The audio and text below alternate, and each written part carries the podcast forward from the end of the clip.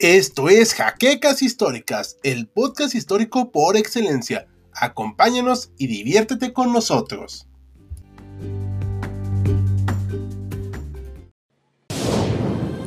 Bienvenidos a HC Historia Contemporánea, la página histórica por excelencia.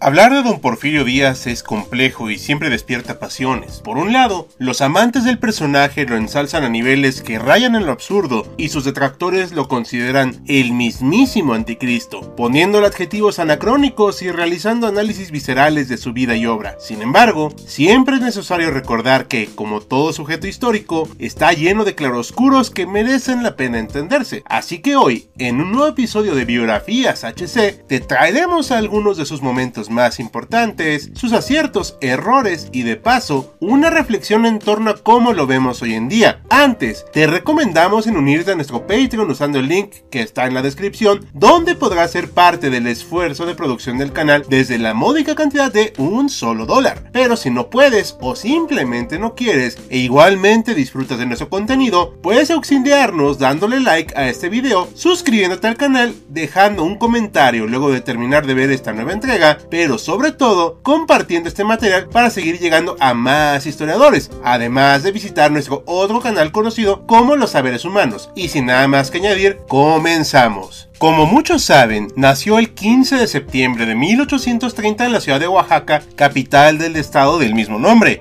y contrario a la creencia popular, no hay una evidencia suficiente de que Díaz haya forzado el Día del Grito para celebrar su onomástico, sino que fue una tradición cívica que data de la década de 1840 con una verbena popular, prosiguiendo con su vida. Sus primeros años no fueron de opulencia ni de grandes lujos. Su padre tenía un empleo modesto y falleció a los tres años de Porfirio dejando sus pocos recursos a su viuda y sus siete hijos, con lo cual se tuvieron que administrar los años subsecuentes. Debido a esto, nuestro personaje se concentró durante gran parte de su infancia en trabajar y traer ingresos a la casa, desempeñando a lo largo de su vida distintas profesiones como curtidor de pieles, carpintero, zapatero, criador de cerdos, profesor de latín, de derecho, etc. Su padrino, el sacerdote José Agustín Domínguez y Díaz, convenció a su madre de ingresar al joven Porfirio al seminario tridentino en 1843, iniciando sus estudios profesionales y teológicos en esta institución. Pero la vida del joven Porfirio dio un giro total cuando conoció el liberalismo de boca del entonces gobernador de su estado, un tal Benito Juárez, en el año de 1846. Debido a esto, tomó la decisión de dejar de ser seminarista e inscribirse en el polémico Instituto de Artes y Ciencias de Oaxaca. Pero ¿por qué era polémico? Fácil, porque era la cuna donde estudiaban esos impíos que renegaban de la religión católica y las tradiciones mexicanas, o eso se creía. Evidentemente, esto era algo cotidiano en el pensamiento de muchas personas, incluido el padrino de Porfirio, por lo que le retiró su apoyo a su ahijado y el adolescente tuvo que trabajar más para sacar adelante sus estudios y su familia. De ningún modo fue un estudiante brillante, pero tenía momentos destacados desde el seminario, donde mostró grandes aptitudes para el latín y posteriormente como estudiante de derecho tuvo algunas notas sobresalientes, como es el caso del derecho romano. Como dato curioso, además de terminar como profesor durante un tiempo en dicha institución, uno de sus maestros fue ese señor de baja estatura, pero innegablemente culto, al cual ya mencionamos anteriormente,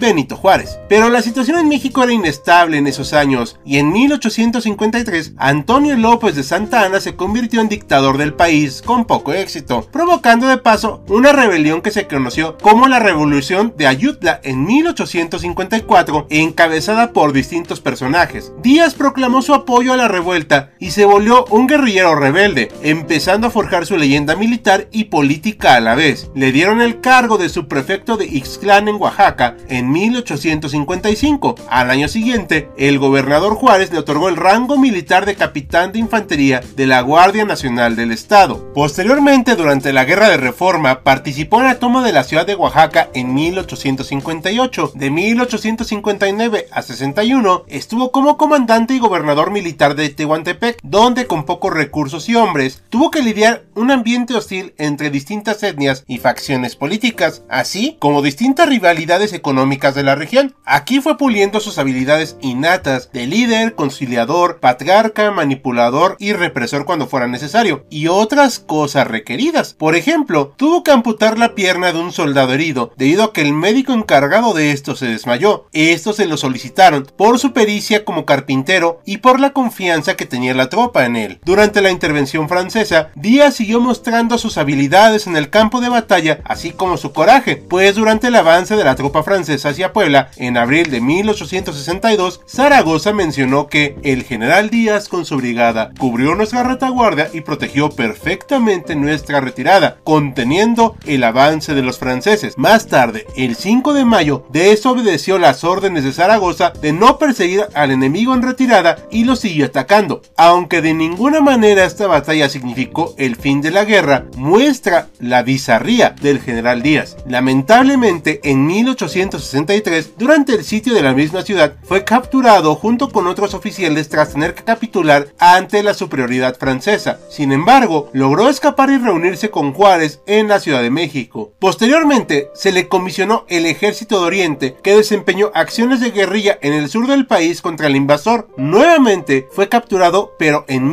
1865. No obstante, logró escapar reorganizando de nueva cuenta una guerrilla en su estado. Uno de sus momentos cumbre fue la batalla de la Carbonera el 16 de octubre de 1866, donde obtuvo una victoria total frente a las tropas imperiales, capturando 500 austriacos en el turno, cañones y mulas con cargas de municiones, aliviando la cotidiana escasez de parque. Aunque el 2 de abril de 1867, Díaz terminó de escribir su mito militar, al capturar la simbólica ciudad de Puebla de manos de las fuerzas conservadoras y con las pocas tropas francesas que aún peleaban en México. Aunque el imperio estaba en franca descomposición, esto significó uno de sus últimos clavos. Después, el general Díaz capturó la Ciudad de México con toda su tropa, claro está, tras algunos intercambios de fuego con un obstinado Leonardo Márquez, pero finalmente el derramamiento de sangre fue poco y el 21 de junio la plaza se rindió al general liberal. En este punto, el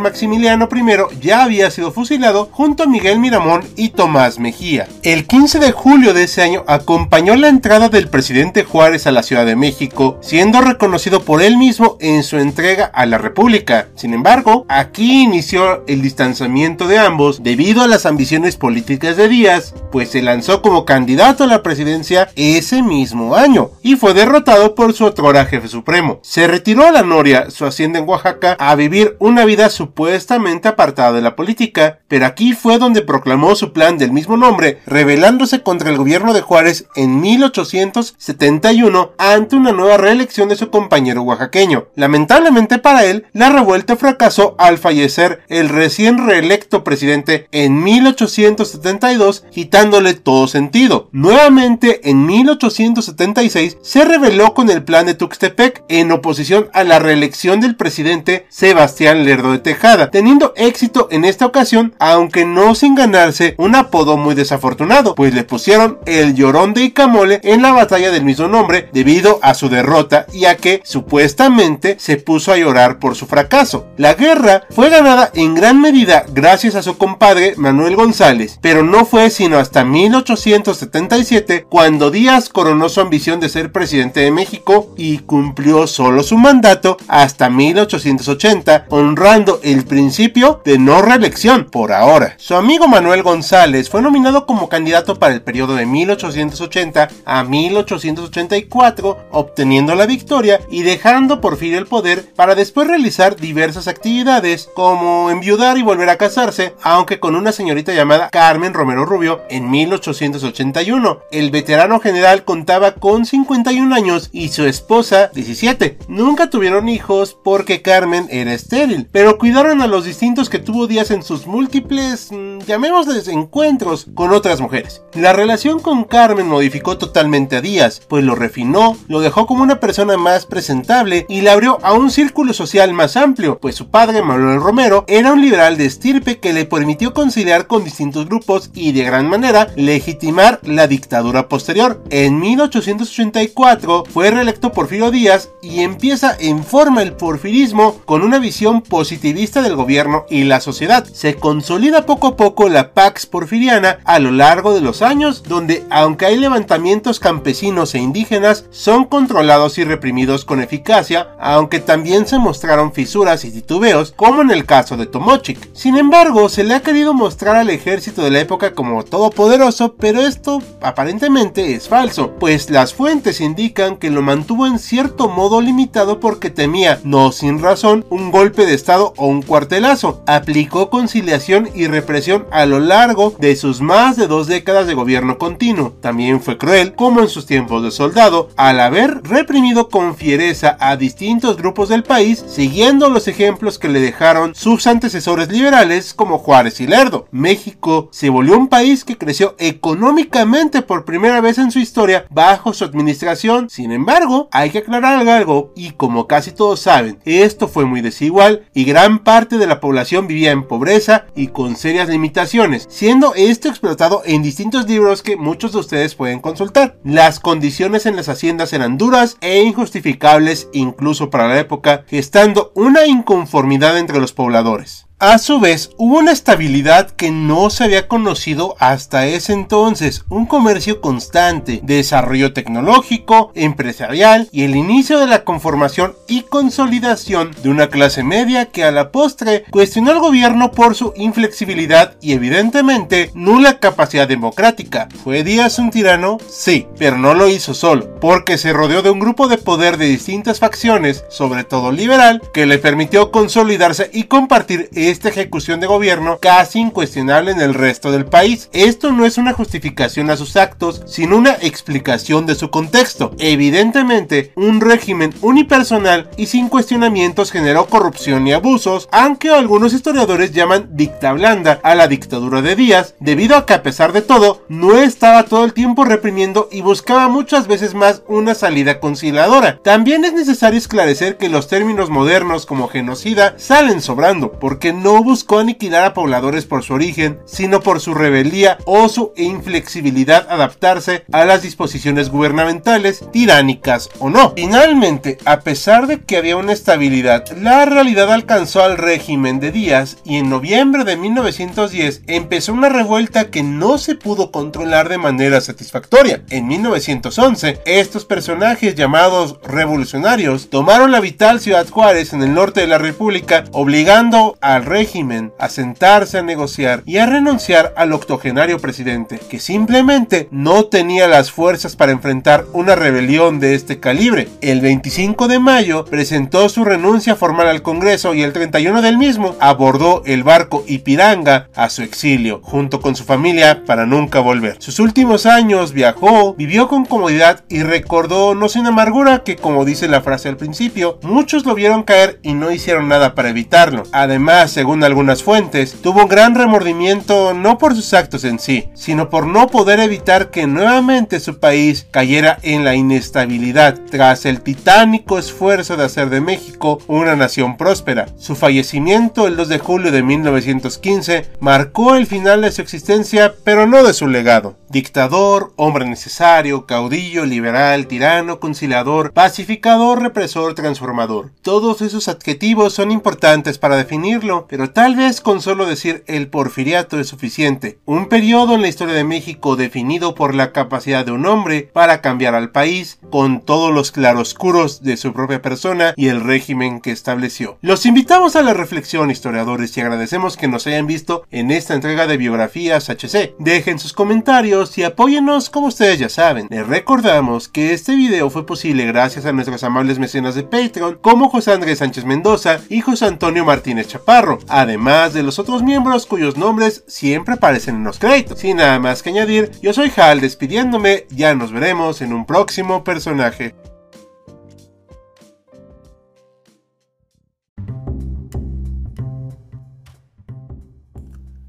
Gracias por habernos acompañado en Jaquecas Históricas, el podcast histórico por excelencia. Hasta la próxima.